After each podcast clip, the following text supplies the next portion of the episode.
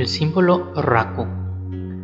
Raku no es uno de los cuatro símbolos originales, pero es enseñado principalmente a los futuros maestros Reiki, pues se utiliza siempre en las sintonizaciones, ya que sirve para aislarnos o romper cualquier carga karmática que pudiéramos absorber en el momento de la iniciación, en el momento en el que estemos iniciando a alguien, cuando ya somos maestros en Reiki. También tiene otros usos dentro del desarrollo personal. Por eso que también en este tercer nivel lo vamos a estudiar. Raku se pronuncia tal y como se escribe. Significa literalmente rayo, al igual que los otros símbolos tienen sus variantes. En la India se conoce como la serpiente de fuego ondulado y se relaciona con el kundalini. Esta versión es usada en Reiki Karuna. Algunos maestros utilizan ambas a la hora de las iniciaciones, pero esto no es necesario.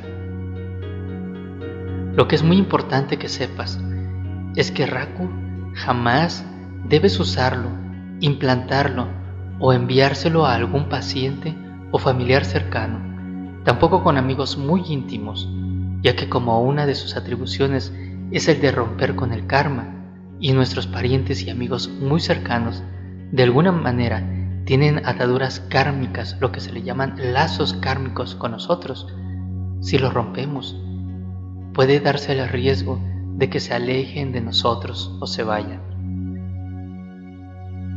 No está de más hacer énfasis que al igual que todos los símbolos anteriores, se deben de trazar este símbolo con mucho respeto, con la intención correcta y consciente de su potencial.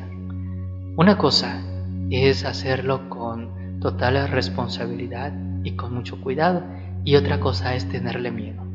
Para nada tengan miedo a este símbolo.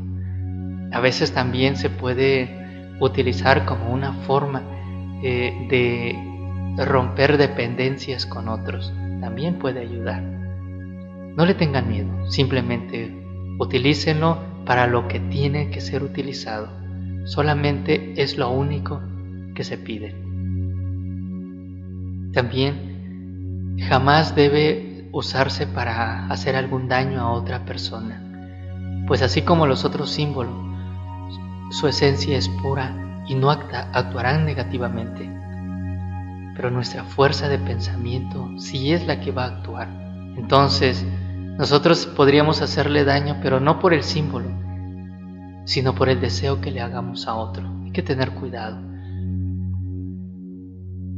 Todo lo que damos o enviamos nos es devuelto con más intensidad Así que no hay que desear cosas negativas para que no nos regresen a nosotros con mayor fuerza. La pureza debe ser la fuerza que nos mueve y el amor, la esencia de nuestro ser. Raku se traza de arriba hacia abajo y al igual que los otros símbolos, se pronuncia tres veces su nombre, que su nombre es, es el mantra o su mantra.